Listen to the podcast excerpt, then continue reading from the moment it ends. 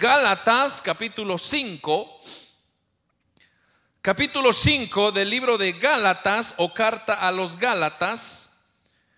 Y leemos, hermanos, los versículos, bueno, 22 en adelante, capítulo 5, versículo 22. Al finalizar estos estudios, yo creo que ya vamos a tener memorizado estos versículos. Dicen un amén, hermanos, si lo tienen listos. Quiero darle la bienvenida también a los hermanos que están conectados a través de las diferentes plataformas. Eh, que Dios los bendiga. Gracias por estar conectado con nosotros. Nuestro hermano Nelson, que siempre nos sintoniza allá en la ciudad de Calgary. Que Dios lo bendiga y su familia, hermanos. Y también tenemos varios hermanos de Toronto que se conectan también. Y por supuesto todos aquellos que están en sus casitas y que nos están viendo también reciban saludos. Amén. Capítulo 5, versículo 22, lo tenemos, ¿verdad, hermanos? Dice la palabra del Señor, mas el fruto del Espíritu es amor, gozo, paz, paciencia, benignidad, bondad, fe, mansedumbre, templanza. Contra tales cosas no hay ley. Pero los que son de Cristo han crucificado la carne con sus pasiones y deseos. Si vivimos por el Espíritu, andemos también por el Espíritu. No nos hagamos vanagloriosos, irritándonos unos a otros, envidiándonos unos a otros. Amén.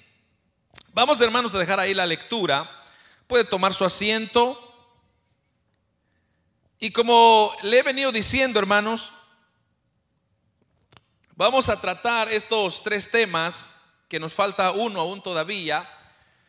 Eh, a modo de estudio, o sea que yo no voy a, no lo voy a gritar, sino más bien voy a, ir, a voy a leer mucha Biblia con ustedes, porque, como le dije, es importante, hermanos, que usted sepa el por qué nosotros creemos en tales cosas. Una, uno de los errores que muchas personas cometen es que ellos se creen que porque uno piensa o porque uno siente o porque uno dice, uno ha de creer, pero uno ha de creer las cosas de acuerdo a la palabra de Dios. Y yo le he dicho muchas veces a usted, usemos siempre la palabra del Señor como nuestra guía, nuestra lámpara, porque si no está en la palabra, entonces no hay por qué obedecerla, ¿verdad? Pero si está en la palabra, entonces es nuestra obligación el obedecerla. Pero quiero, hermanos, eh, que meditemos un momento sobre los siguientes tres frutos que el Espíritu del Señor desea producir en nosotros. Y yo les comenté en la semana pasada, y, voy a ir rapidito porque ya, ya se los conté, pero yo les decía, le decía al Señor, bueno Señor, eh, ¿por qué nos quieres hablar de esto? Y es que el Señor me llevaba al Evangelio según San Juan, si usted se recuerda, donde el apóstol Juan nos da una maravillosa ilustración de que Cristo es el pámpano, eh, o más bien la vid, Cristo es la vid y nosotros somos los pámpanos, o sea, nosotros somos las ramas que hemos sido injertados en esa vid verdadera que es Cristo. Pero el Señor me daba la ilustración de un maravilloso árbol de durazno.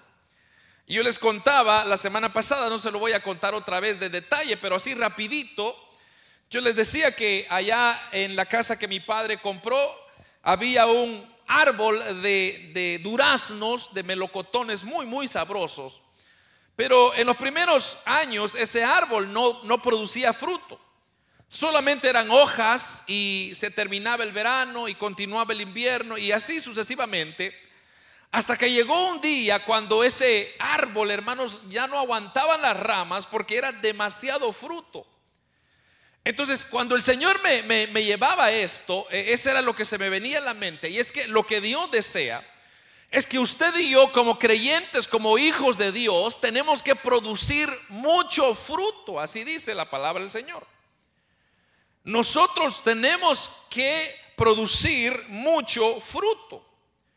Porque si nosotros no producimos estos frutos, entonces no podremos contrarrestar todos los malos frutos que han de venir a nuestras vidas. Y yo les decía, les hacía mención, y lo voy a leer una última vez, en el versículo, en ese capítulo 5, en el versículo 17, eh, mire, mire la lista de cosas, de frutos que la carne produce. Dice, porque el deseo de la carne es contra el espíritu y del espíritu es contra la carne. Y estos, dice, se oponen entre sí para que no hagáis lo que quisierais. Versículo 18.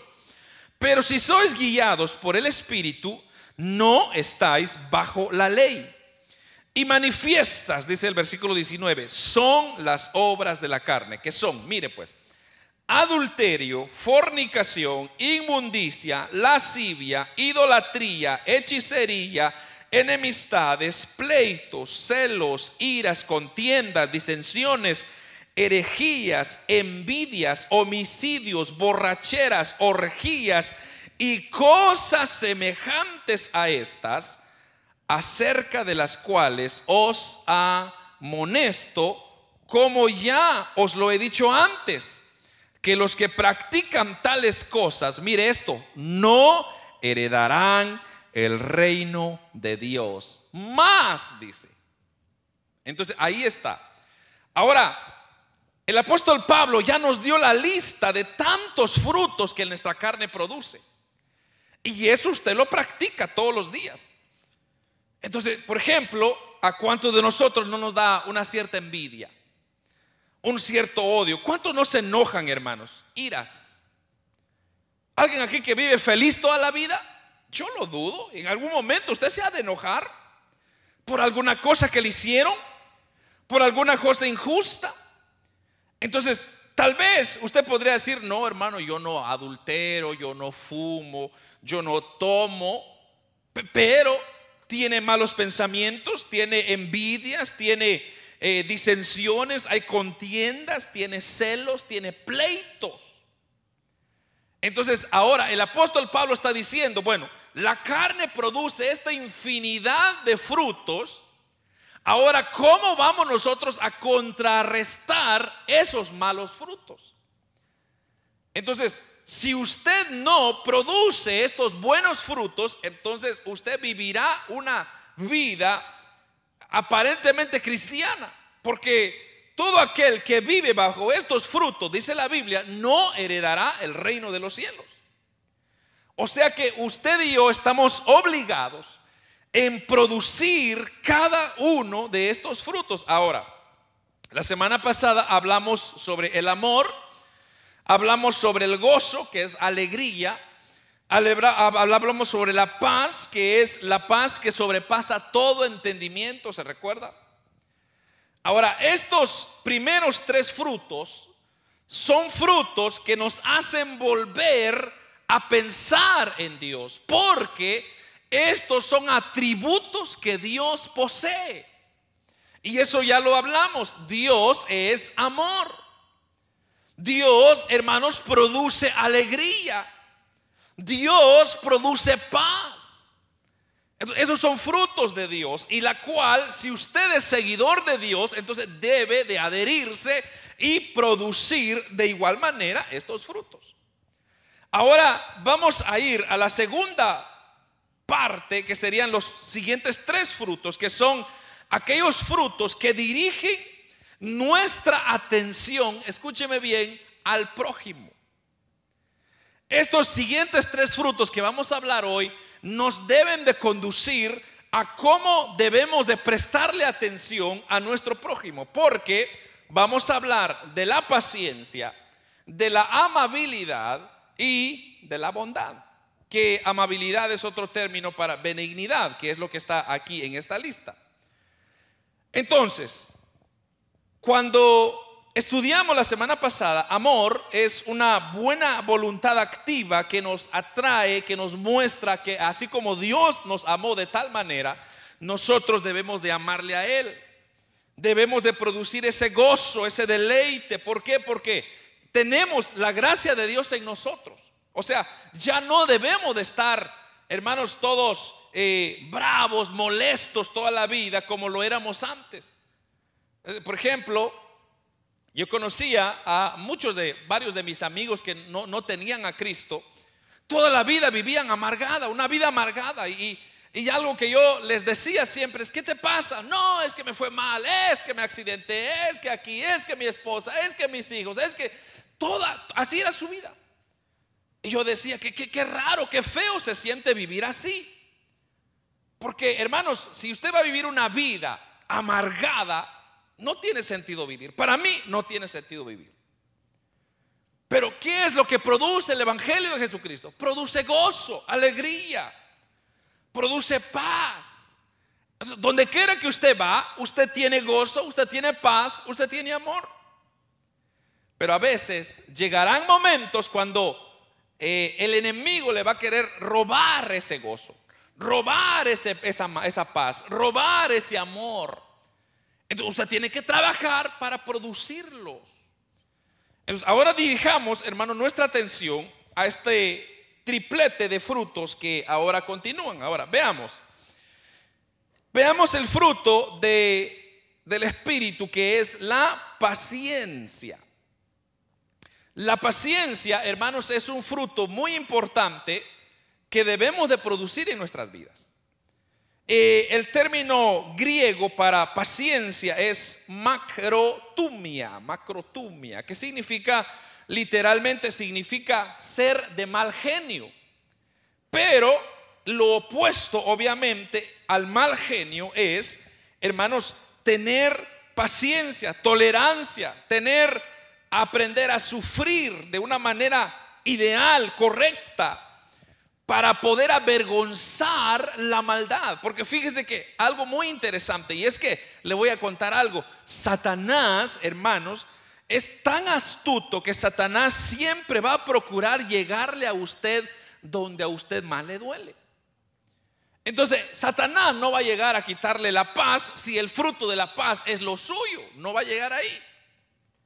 Satanás no va a llegar a quitarle el gozo si el gozo es lo suyo, sino que va a llegar por donde usted flaquea. Y muchos caemos en lo que es la paciencia. ¿Cuántos pacientes hay aquí? Aleluya. Ya lo quiero ver cuando se quede estancado en ese tráfico, ¿verdad, hermano? Cuando hay que salir en una terrible tempestad, uno lo que quiere es llegar lo más rápido posible, se desespera. La paciencia. La paciencia, hermanos, es la cualidad, mire esto, es la cualidad de tener un autocontrol frente a la, a la provocación cuando alguien nos provoca o cuando algo nos provoca, la paciencia es tener ese autocontrol para poder decir, momento, voy, voy, a, voy, a, voy a esperar, vamos a esperar todos. Y hermano, eh, hace, hace unos, como unas cuantas semanas atrás, sí, hace unas semanas atrás que, que cayó una buena nevada, no sé si se recuerda. Y yo estaba esperando, hermanos, eh, bueno, de hecho, eh, veníamos así como en la, en la, en la, Anthony Henday y habían como tres líneas, ¿verdad? Entonces, en el lado derecho se miraba que estaba despejado, pero todos estaban esperando en la línea derecha y la centra, la, la del centro. Entonces venían unas personas con unas trocas bastante impacientes, hermano, arrancando, empujando, como queriendo ir y desesperados, ¿qué estaba pasando? Entonces yo vi uno que venía desde allá atrás, en el retrovisor usted podría ver que hasta allá atrás venía, pero desesperado, era una F-150, una, una troca blanca. Y yo creo que el tipo venía de mal genio, pero se miraba que él quería rebasar, pero no se aventaba. De repente se desesperó y se adelantó. Y cuando se metió por este lado, para su sorpresa estaba cerrado esta, esta línea, estaba cerrado. Entonces, por eso que todos estábamos esperando en estas dos líneas. Pero ahí adelantito estaba la policía. Y hermano, el tipo no tuvo más que opción que, frenar y, ver cómo le metían. Ah, pero ahora el problema para meterse esta línea, ¿quién le daba, hermanos, entrada? Pero usted bien podía ver el rostro de la persona que estaba desesperada. La desesperación es lo opuesto a la paciencia. Hermanos, tener paciencia es bien difícil. Es un fruto bien difícil. ¿O a usted le hace fácil, hermano? Entonces, el tener ese autocontrol de poder esperar, de poder decir, bueno, voy a, voy, voy a esperar, voy a ser paciente, vamos a salir todos de esto. Entonces, mire hermano, si todos fuéramos pacientes, no, no hubieran accidentes. Pero ¿por qué hay muchos accidentes? Porque somos impacientes. Entonces, la paciencia es un fruto que usted y yo estamos obligados, lo voy a decir así, obligados a producirlo. Porque como hijos de Dios no podemos nosotros ser cristianos, ser hijos de Dios y ser impacientes. Yo me recuerdo en una ocasión, eh, les contaba de los hermanos allá en Toronto, allá en Toronto, bueno, las autopistas son de seis carriles casi en un lado y seis carriles en el otro lado. Y entonces yo venía en una ocasión para la iglesia, mire esto, yo soy una persona muy paciente, pero veníamos para la iglesia y yo me recuerdo que veníamos hermanos caminando, o sea, manejando bien, allá se maneja casi 120 kilómetros por hora, es lo, lo más mínimo que la gente maneja. Pero de repente se metió un carro así, mire, a la par mía y me cortó. Ay, hermano, ahí, ahí como que se me olvidó que yo era cristiano. Y yo dije, ay, ¿cómo es posible que este me corta? Y entonces yo en, represalia, En, la, acción, en, el instante reaccioné. Y bueno, yo me jalé la camioneta y me, me empujé y me paré a la par de él. Y hermano, cuando me voy dando cuenta, era un hermano, era un diácono en la iglesia. Ay, Señor, dije yo. Y el diácono me dice, ahí va el pastor, aleluya. Y hermano, el Señor me reprendió porque imagínese usted pues, o sea, quizá la, intención del hermano no sé cuál fue, pero ahí, ahí tuve que haber producido el fruto de la paciencia. De decir, bueno, tranquilo, no me, gracias a Dios no me hizo mayor cosa, pero yo ya iba, hermano, y, le pité, inclusive le pité al hermano. Y cuando yo me pongo a la par, como diciendo, bueno, ¿y tú qué estás haciendo? ¿Qué, qué te pasa? Y era un diácono que iba para la iglesia también. Entonces, este fruto, hermanos, el tener ese autocontrol es un elemento, como dije, no fácil, pero que tenemos que trabajar todos porque, como dije al principio, es un grupo, estos tres grupos de frutos nos llevan a la atención a nuestro prójimo, o sea, van relacionados no a Dios, sino a nuestros hermanos. Hay hermanos que son bastante ágiles, otros bastante despacios. Hay que tener paciencia. Muchas veces hay problemas en las iglesias porque no hay paciencia. Muchos aprenden de diferente forma, otros aprenden más lentos, otros aprenden más rápidos y hay que tener paciencia. Algo que le digo a mi esposa, eh, le digo, para tener una iglesia no es fácil, hay que tener paciencia. Para manejar, para tener un trabajo, hay que tener paciencia. Para mantener un hogar sano, saludable, hay que tener paciencia. Porque opuesto a la paciencia es la ira. Y hermanos, la ira lo que causa es uno de los frutos que ya hablamos. Ira dice, contiendas, disensiones, celos, pleitos, todos esos son opuestos a la paciencia. Entonces, si hay más ira, hay más celos, hay más contiendas, hay más disensiones, entonces todas esas van a ahogar el fruto de la paciencia y terminaremos cometiendo muchos errores y consecuencias que después nos hemos de arrepentir. Entonces, veamos ahora cómo Dios usa o cuál es el propósito de la paciencia de acuerdo a cómo lo usa Dios. Mire, vámonos a segunda de Pedro, capítulo 3, versículos 7 al 9. Segunda de Pedro, capítulo 3, versículos 7 al 9. El apóstol Pedro acá nos lo explica de esta manera y mire lo que dice. Pero dice, los cielos y la tierra que existen ahora están reservados para o por la misma palabra, guardados para el fuego en el día del juicio y de la perdición de los hombres impíos. Más, oh amados, no ignoréis esto, que para con el Señor un día es como mil años y mil años es como un día. El Señor no retarda su promesa, según algunos lo tienen por tardanza, sino que es, ¿qué dice? Paciente para con nosotros, no queriendo que ninguno perezca, sino que todos procedan al arrepentimiento. Mire hermano, si hay alguien que posee este fruto y lo maneja tan bien, es Dios.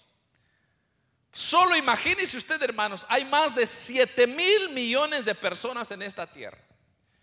Y cada una de esas 7 mil personas son personas imperfectas. Solo imagínese usted tener a un Dios que oír 7 mil millones de quejas, de pleitos, de reclamos. Hermano, solo Dios puede tener suficiente paciencia.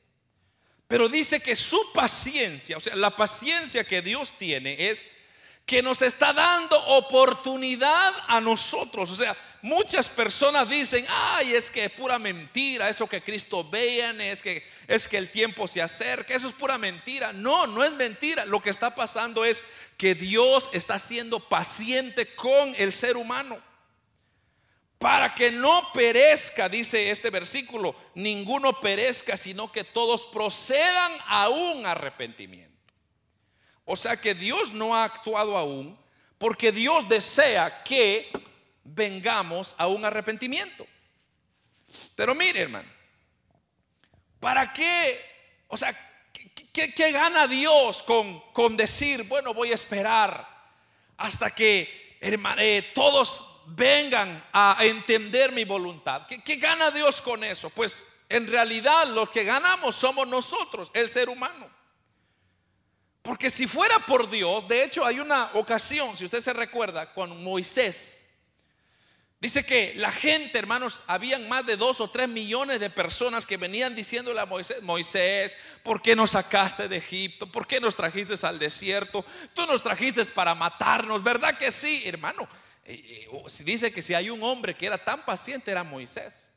Y yo lo creo, hermano, porque solo lidiar, hermanos, con un poco de personas a millones de personas es otro nivel. La gente quejándose, no estaba satisfecha, que había mucho sol, que había mucha oscuridad, que había mucho cansancio, mucha caminada. Oh, hermano, tantas cosas. Y todo eso le estaba llegando a Moisés. Entonces ahora llegó un punto donde Dios dice que le dijo a Moisés, Moisés, yo voy a consumir a este pueblo, los voy a acabar, porque ya me tienen hasta aquí, le dijo Dios a Moisés. Ya, ya es suficiente, te voy a, crear o te voy a traer un pueblo más paciente, más, más, más sometido. ¿Y sabe qué dijo Moisés? Moisés le dijo, Señor, no lo hagas no los consumas. Porque nuestros enemigos se van a burlar de nosotros, van a decir, Jehová los sacó solo para matarlos. Imagínense, hermano, para que Moisés le esté diciendo esas cosas a Dios. Moisés era muy paciente. Yo creo que de, primeras a primeras, hermano, yo, yo hubiera salido corriendo. Pero ¿sabe cuál fue la escuela de Moisés? El desierto. 40 años pasó en Egipto. 40 años en el desierto y 40 años lidiando con el pueblo de Israel. Ese fue su ministerio.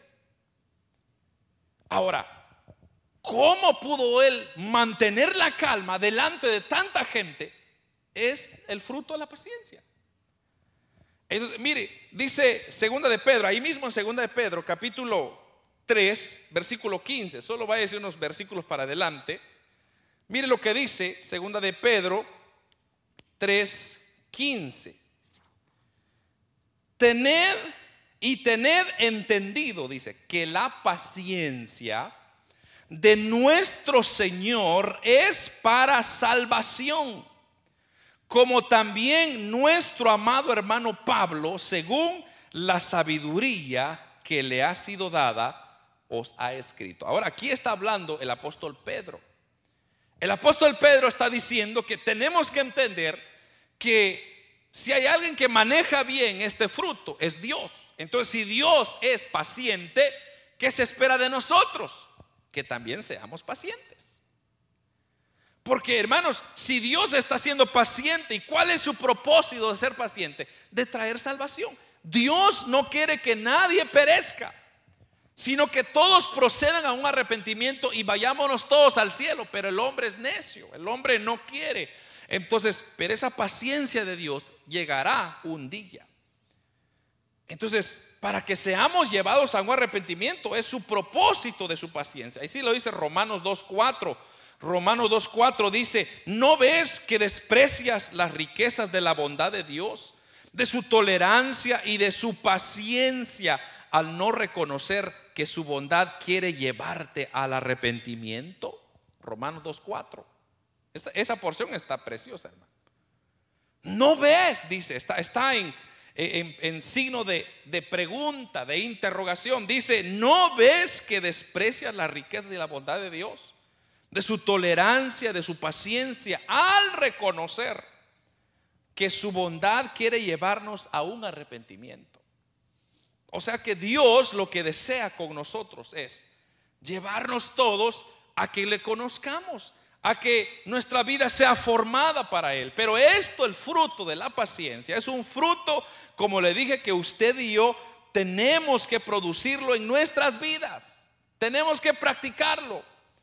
Cada vez que alguien quiera acabarle la paciencia, usted manténgase firme, seguro, no reaccione. Sea paciente. Así como Dios es paciente con usted, usted sea paciente con su hermano, con su hermana, con su padre, con su madre, con sus hijos, con sus compañeros de trabajo, con su jefe. Aleluya. A veces cuesta, hermano, porque le digo, es que Satanás es tan astuto que Satanás lo va a agarrar a donde usted le cuesta. Entonces, si usted le falta el fruto de la paciencia, por ahí lo va a agarrar. Pero trabaje en ese fruto, trabaje.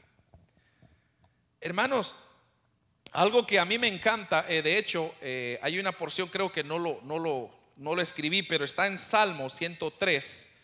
Si usted se va conmigo, Salmo 100, este salmo es preciosísimo, a mí me encanta este salmo. Pero aquí podemos ver nosotros un mandamiento que Dios nos manda. Mire, Salmo 103, 8 al 18. Dice este salmo, dice David, eh, misericordioso y clemente es Jehová. Mire pues, primero ya comenzó, misericordioso y clemente es Jehová. Lento para la ira y grande en misericordia. No contenderá para siempre, ni para siempre guardará el enojo no ha hecho con nosotros conforme a nuestras iniquidades, ni nos ha pagado conforme a nuestros pecados. Mire, hermano, solo ahí ya estamos en deuda. Porque como la altura de los cielos sobre la tierra, engrandeció su misericordia sobre los que le temen. ¿Cuánto está lejos el oriente del occidente hizo alejar de nosotros nuestras rebeliones. Como el Padre se compadece de los hijos, se compadece Jehová de los que le temen, porque Él conoce nuestra condición y se acuerda que somos polvo. El hombre como la hierba son sus días, florece como la flor del campo, que pasó el viento por ella y, pereció, y su lugar no la conocerá más. Mas la misericordia de Jehová es desde la eternidad hasta la eternidad sobre los que le temen y su justicia sobre los hijos de los hijos. Mire, versículo 18, sobre los que guardan su pacto y los que se acuerdan de sus mandamientos para ponerlos por obra. Mire, hermano, este salmo creo yo que lo, lo encierra todo, que es lo que Dios desea de usted y de mí. Así como Dios es de misericordioso con nosotros, y misericordia significa Paciencia. Tener misericordia es tener paciencia, tener cuidado, saber esperar. Porque hermanos, uno pudiese quizá defenderse al instante, uno quizá pudiera sacar las uñas para hacer, pero ¿qué gana al final? ¿Por qué tenemos un mundo, hermanos, tan arruinado? Porque el mundo mismo quiere hacer su justicia y no la justicia de Dios. Entonces, cuando usted se enreda en esas cosas, lo que pasa es que usted echa a perder ese fruto que Dios desea que usted tiene que producir. Y ese fruto, hermanos, es la paciencia. Entonces, la paciencia en la vida del cristiano, hermanos, es necesario si nosotros deseamos que también Dios sea paciente con nosotros. Así como usted desea que Dios sea paciente con usted, usted tiene que ser paciente también con otros. Así lo dice Mateo 18, 32 al 35. Dice, entonces llamándole su Señor, le dijo, siervo malvado, toda aquella deuda te perdoné porque me rogaste.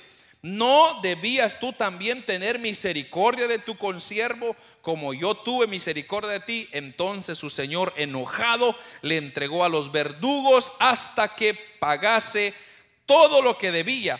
Así también mi Padre Celestial hará con vosotros si no perdonáis de todo corazón cada uno a su hermano sus ofensas. Esta parábola es muy interesante porque el Señor la cuenta para que los fariseos oyeran.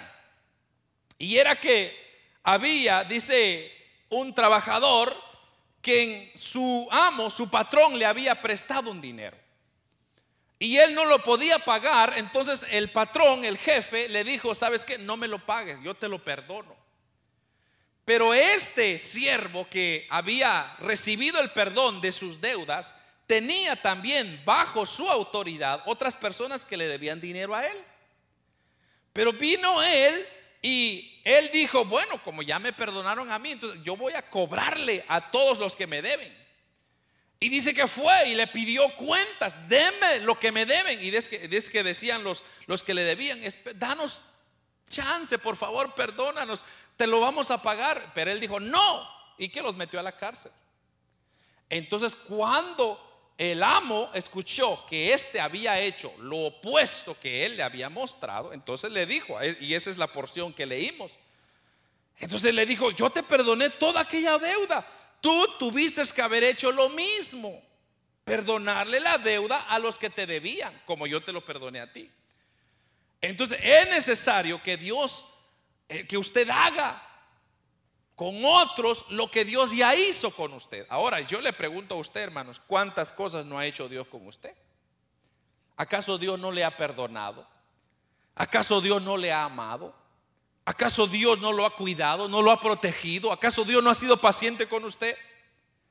Todas las veces que usted ha sido rebelde, ha sido pecador, ha sido malvado, porque Dios pudo haber hecho y pudo haber dicho, sabes que ya me cansé, lo voy, voy, a deshacerme de este. Y lo pudo haber hecho, pero no lo ha hecho. ¿Sabe por qué? Porque Él es paciente. Entonces Dios espera que usted y yo produzcamos este fruto. También es necesario producir el fruto de la paciencia para mantener la unidad del Espíritu de Dios. Dice Efesios capítulo 4, versículo 1 al 3. Efesios 4, 1 al 3 dice, yo pues, preso en el Señor, os ruego que andéis como es digno de la vocación con que fuisteis llamados, con toda humildad y mansedumbre, soportándoos con paciencia los unos a los otros en amor, solícitos en guardar la unidad del Espíritu en el vínculo de la paz. Ahí está el apóstol Pablo diciendo, para poder vivir una vida que agrade a Dios, tenemos que producir o producir este fruto de la paciencia para estar unidos con el Espíritu Santo. Porque cuando usted no tiene los frutos del Espíritu Santo, entonces los frutos de la carne están en usted. Y usted sabe que Dios no se relaciona con los frutos de la carne. O sea, Dios no tiene nada que ver. Si hay algo que Dios detesta es el pecado. Y Satanás lo sabe. Entonces, ¿qué es lo que va a hacer Satanás? Es asegurarse que usted produzca más frutos carnales que frutos espirituales. Ahora, también este fruto de la paciencia es necesario para los predicadores, para los que predican la palabra, para los maestros del Evangelio, porque así lo dice eh, hermano segunda de Timoteo 3:10. Pero tú has seguido mi doctrina, conducta, propósito, fe, longaminidad, amor, paciencia. Es lo que dice el apóstol Pablo a Timoteo. Timoteo 3:10. Nosotros los que predicamos la palabra tenemos que ser más pacientes todavía. Si usted es líder, más paciente todavía. Si usted es supervisor, más paciente todavía. Si usted tiene algún privilegio en la iglesia, más paciente todavía. Porque la paciencia, hermanos, es elemental en la vida del creyente. Y lo último, como cuatro, es el fruto de la paciencia se desarrolla a través del amor y a través de la oración. Y eso lo dice Colosenses capítulo 1, versículo 9 al 11. Mire lo que dice Colosenses 1, 9 al 11. Por eso, desde el día en que lo supimos, no hemos dejado de orar por ustedes. Pedimos que Dios, pedimos a Dios, perdón, pedimos que Dios les haya conocer plenamente su voluntad con toda sabiduría y comprensión espiritual, para que vivan de manera digna del Señor agradándole en todo.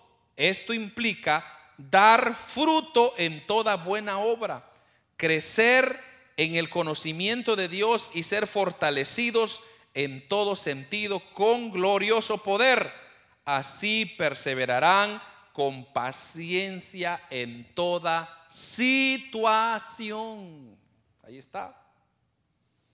Si nosotros producimos este fruto de la paciencia, entonces vamos a poder perseverar en cualquier situación. Hermanos, hay, hay ocasiones donde usted quizá va a perder el control, porque somos humanos. Pero usted debe de volver a recuperarse, debe de volver a pedir perdón si es necesario.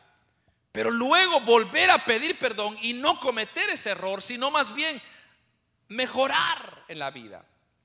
Para que donde quiera que usted vaya, a usted lo conozcan como una persona paciente.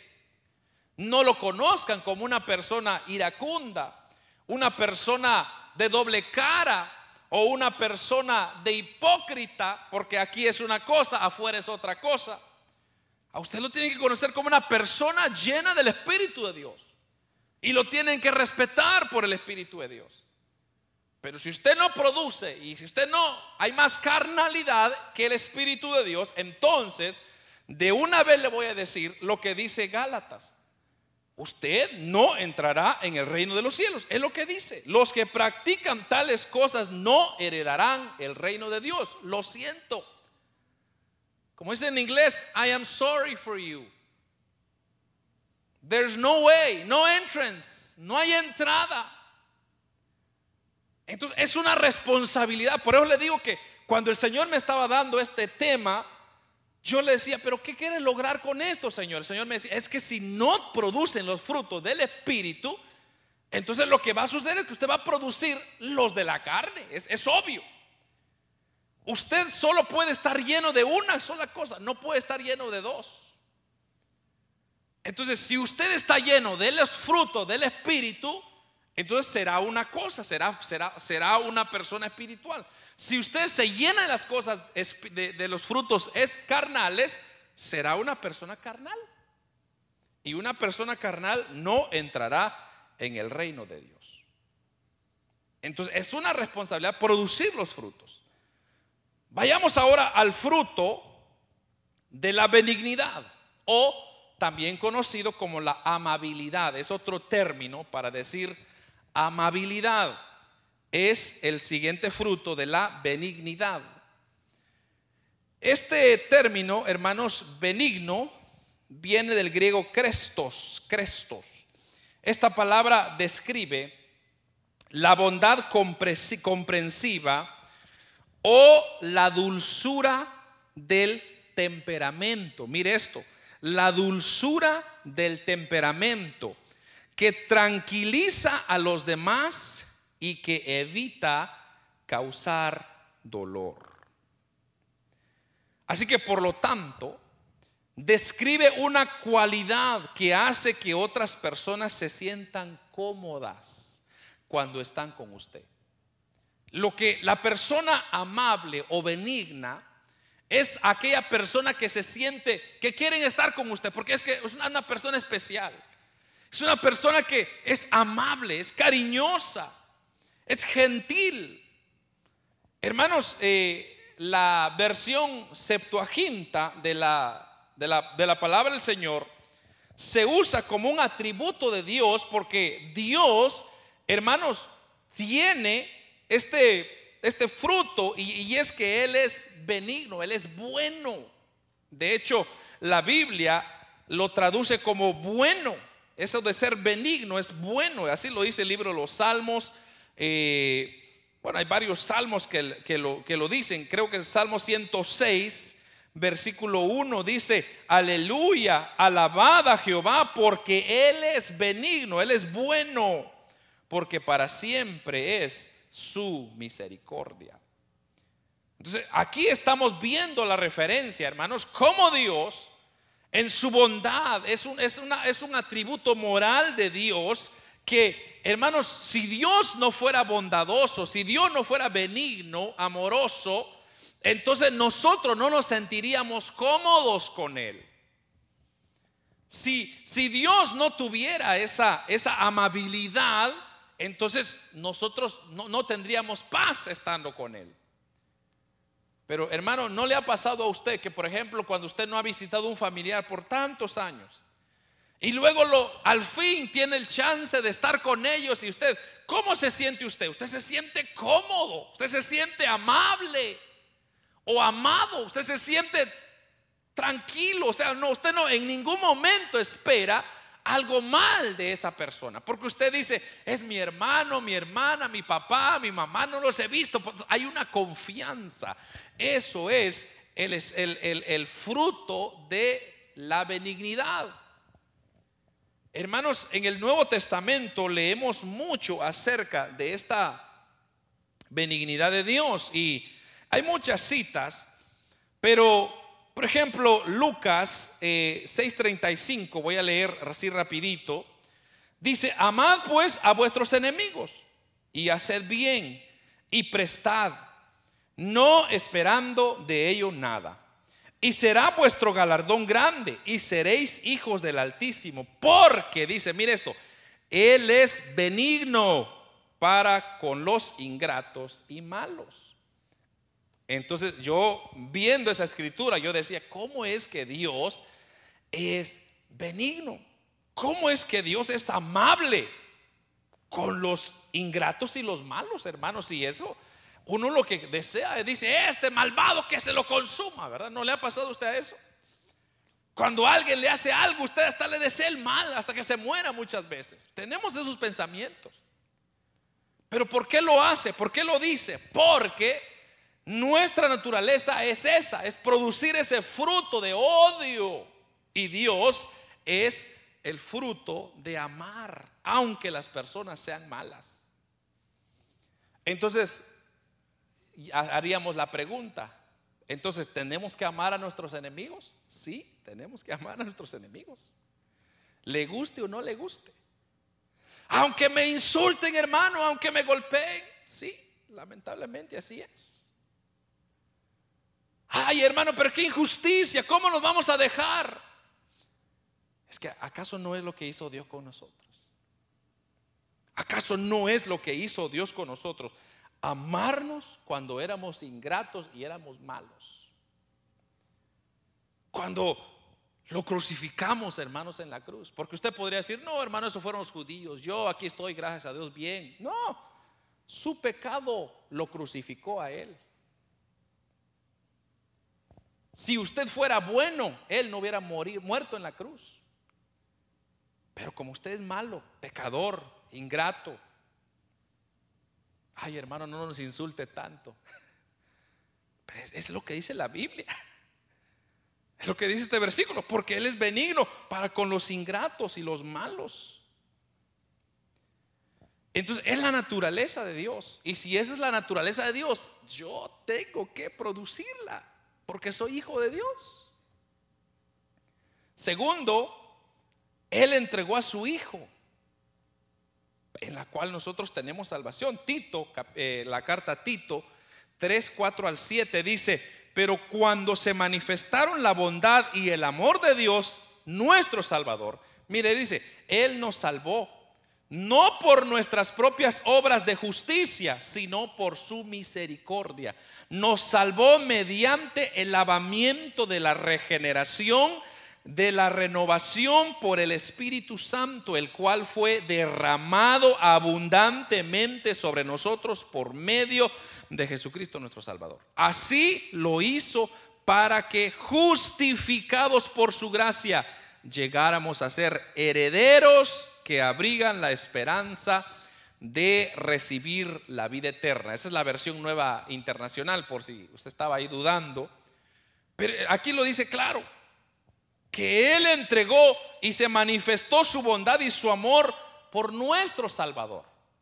Como dije, hermanos, el Señor no tenía necesidad de mandar a su Hijo. Y yo le he dicho a usted muchas veces, es bien fácil morir y darle su vida por alguien que usted ama, por su papá, por su mamá, por sus hermanos, usted da su vida. Pero ¿qué tal por el borracho y el asesino y el drogadicto que está allá afuera? Usted ni lo usted rotundamente diría, "No. Yo no doy mi vida por nadie, más que solo mi familia." Entonces Cristo pudo haber tomado esa, ese papel. Y pudo haber dicho, pues no, que se, que se mueran esos, esos humanos, ahí, ellos son pecadores, que se vayan al infierno. Pero no, ¿qué hizo él? Él aún así tomó la posición de amarnos siendo nosotros malos e ingratos. Dice Efesios 2.7, para mostrar en los siglos venideros las abundantes riquezas de su gracia en su bondad para con nosotros en Cristo Jesús. Entonces, en los tiempos venideros está hablando de los futuros acontecimientos, es que el Señor vino a mostrarnos que sus abundantes riquezas de su gracia y su bondad es para que usted y yo ahora no imitemos otra actitud, sino esta actitud, la actitud de Cristo.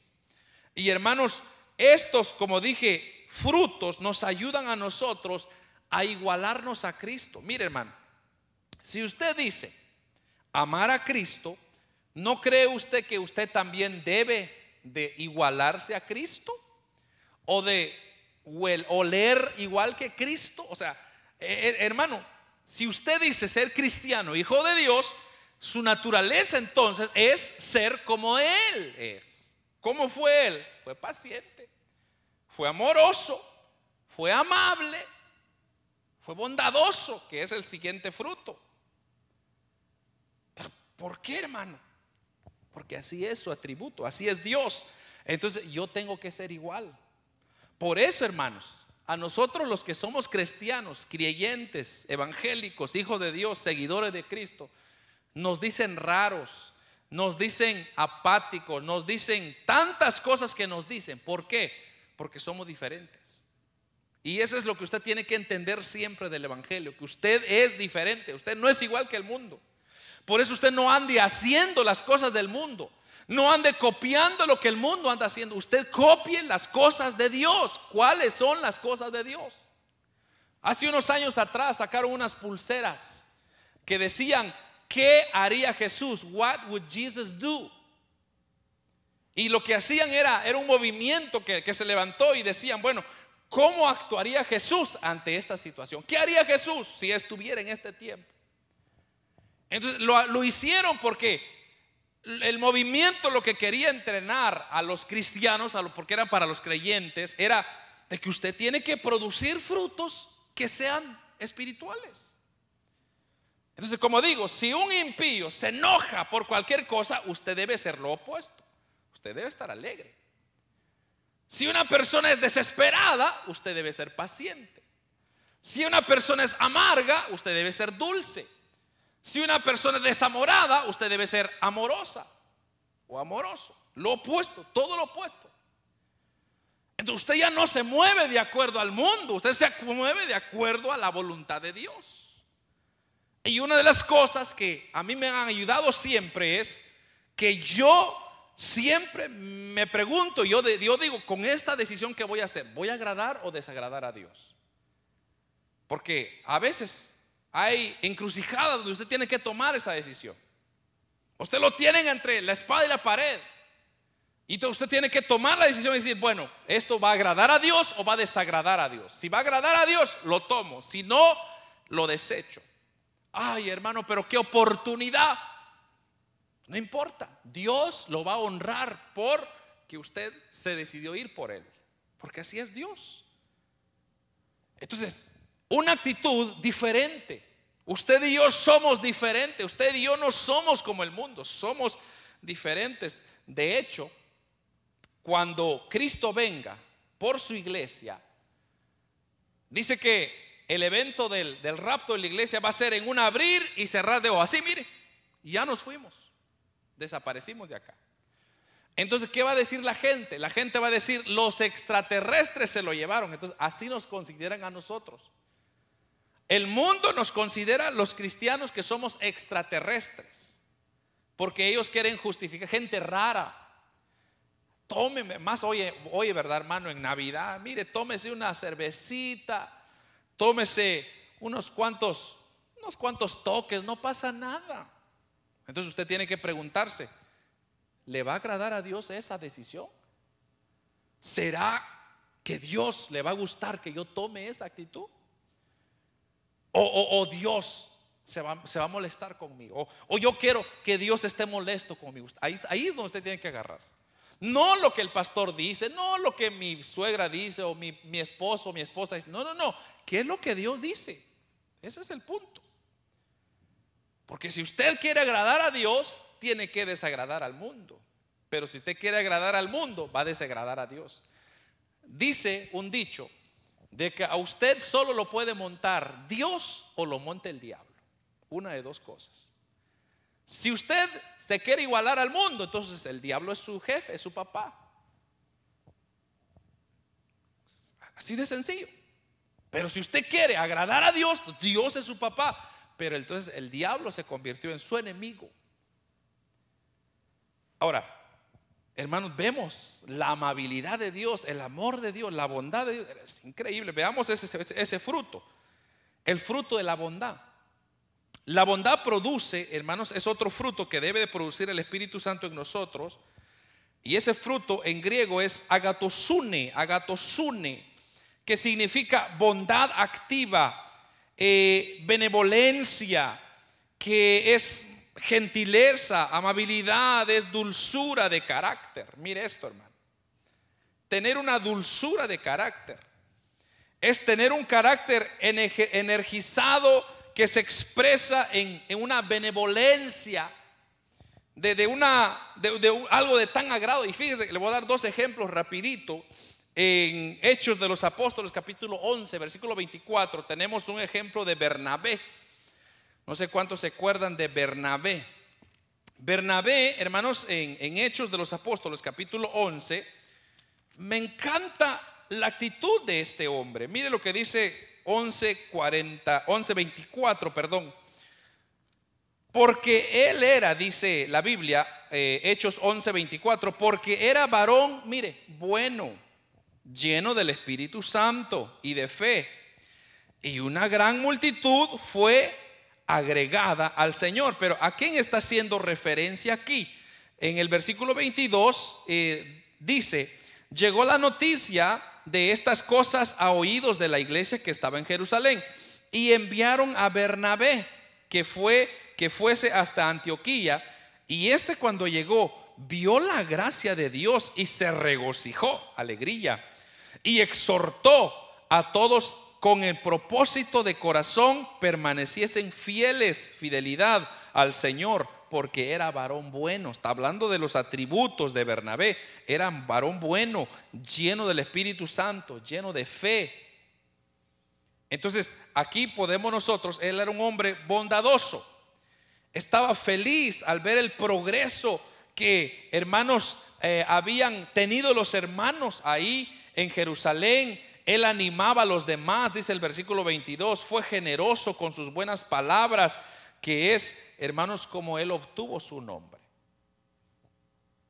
De hecho, en el capítulo 4, si no me equivoco, de mis Hechos también, mire, Hechos 4, en el capítulo 4, versículo 32, si no me equivoco. Eh, sí, 32, eh, mire, la multitud de los que habían creído era de un corazón y un alma, y ninguno decía ser suyo propio de lo que poseía, sino que tenían todas las cosas en común. Y con gran poder los apóstoles daban testimonio de la resurrección del Señor Jesús y abundante gracia era sobre todo ellos. Así que no había entre ellos ningún necesitado, porque todos los que poseían heredades o casas las vendían y traían el precio de lo vendido y lo ponían a los pies de los apóstoles. Y se repartía a cada uno según su necesidad. Entonces José, a quien los apóstoles le pusieron por sobrenombre Bernabé, que es el mismo Bernabé que leímos, que traducido es hijo de consolación, le levita natural de Chipre, como tenía una heredad, la vendió y trajo el precio y lo puso a los pies de los apóstoles. Un hombre bondadoso, un hombre que no le importó vender sus posesiones y lo trajo a los pies de los apóstoles para que las personas necesitadas tuvieran también, eh, fueran también, hermanos, eh, ayudados, porque esa es la idea de la bondad, el ser bondadoso, hermanos, es ayudar aquellas personas que lo necesitan. De una manera u otra hay otras personas que están pasando peores situaciones que nosotros. Dorcas era otra mujer también que era muy bondadosa. Aquí también en Hechos de los Apóstoles, capítulo 9, en el versículo 36, 9:36, dice, había entonces en Jope una discípula llamada Tabita, que traducido quiere decir Dorcas esta abundaba en buenas obras y en limosnas que hacía. Entonces, mire los atributos, pues. Era una buena mujer, estaba llena de buenas obras y de obras del Señor. Incluso en su muerte, hermanos, cuando esta Dorcas murió, eh, la gente se recordaba todo lo que ella había hecho. Es lo que dice el versículo 39. Levantándose entonces Pedro fue con ellos y cuando llegó le llegaron a la sala donde le rodearon todas las viudas llorando y mostrando las túnicas y los vestidos que Dorcas había hacía cuando estaba con ellas. Esta mujer había hecho cosas buenas para las mujeres necesitadas, pero murió. Ahora, la buena noticia es que llegó Pedro, Pedro la resucitó, pero hermanos, ¿qué atributos se hablan de esta mujer? Y eso es lo que, con la cual yo quiero cerrar el mensaje de este día, es ¿qué se dice de usted? Cuando alguien le pregunta, por ejemplo, si nosotros le preguntásemos a alguien, ¿qué piensa usted del hermano Brian, por ejemplo? ¿Qué piensa usted del hermano Noé? Oh, el hermano Noé es un hombre paciente, bondadoso, ¿verdad? ¿Verdad que? Porque así, ¿o qué dice la gente de usted? ¿Qué dice la gente de mí? Ay, ese hermano, solo bravo pasa. Ya le pusieron cara de limón. Porque solo enojado. Así nos reconoce la gente. Hermano, si nos va a reconocer así, no estamos en nada. Ese era lo que, lo que el Señor nos está mostrando a la luz de estos frutos del Espíritu. Es que, ¿qué es lo que la gente piensa? Y solo a través de los frutos del Espíritu usted se va a dar cuenta qué tipo de persona es. Entonces, Aquellos que son guiados por el Espíritu, hermano, de Dios, tienen que producir esa cualidad de ser bondadosos. Así lo dice Efesios 5, 8 al 9.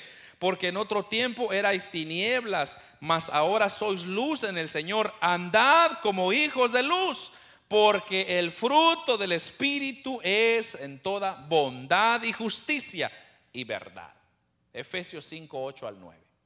ahí está bien claro. Hemos sido creados en Cristo Jesús, hermanos, para este mismo propósito, para mostrar la bondad de Dios. Es lo que dice Efesios 2.10, porque somos hechura suya, creados en Cristo Jesús para buenas obras, las cuales Dios preparó de antemano para que anduviésemos en ellas. Yo creo que más claro que el agua no puede estar, hermano. Debemos de hacer el bien a todos los hombres, especialmente a nuestros hermanos. Así lo dice Gálatas 6:10. Así que según tengamos oportunidad, hagamos bien a todos y mayormente a los de la familia de la fe.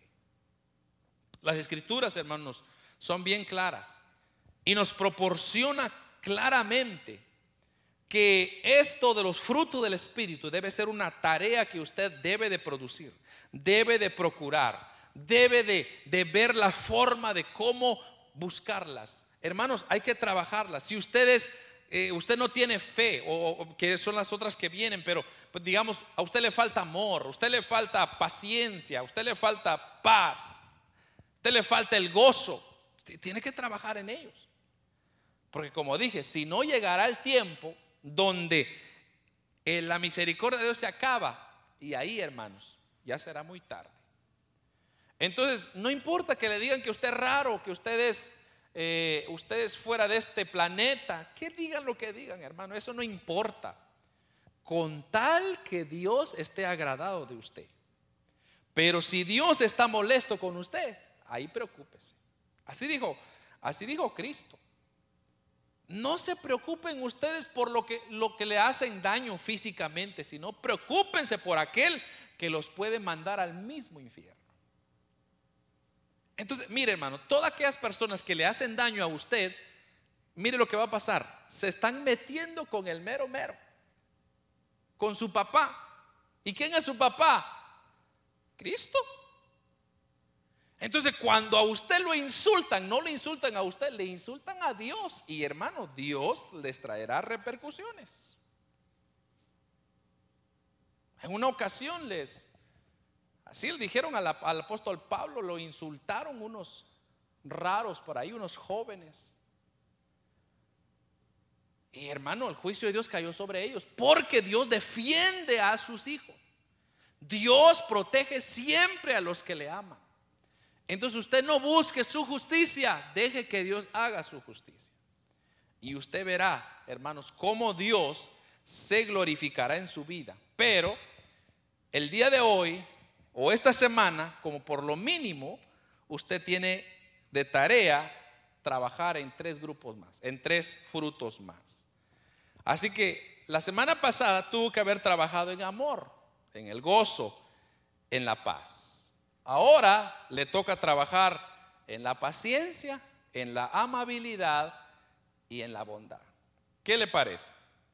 Vienen los tres más todavía. Y hermano, mire, es que esto es precioso, hermano. Cuando usted comienza a producir fruto, e, e, esto es precioso. Cuando usted comienza a crecer en el Evangelio, es como un arbolito que comienza a crecer. Pero ese arbolito tiene que llegar a un punto tiene que dar frutos.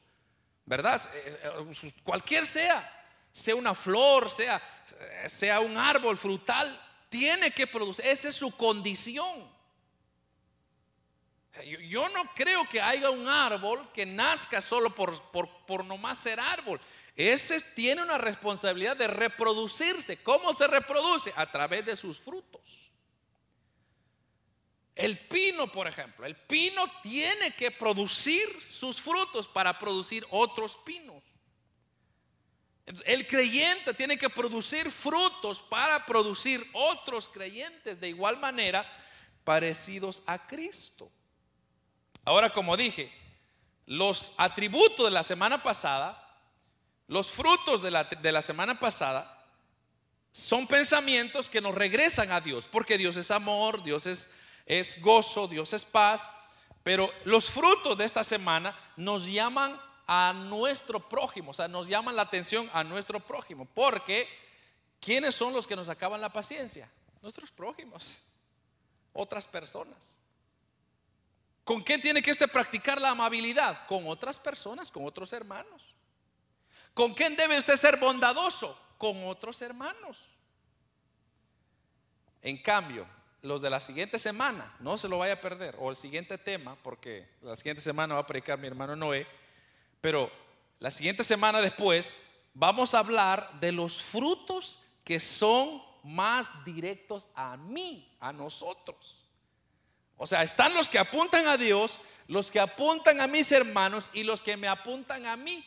Y esos van a estar más duros todavía.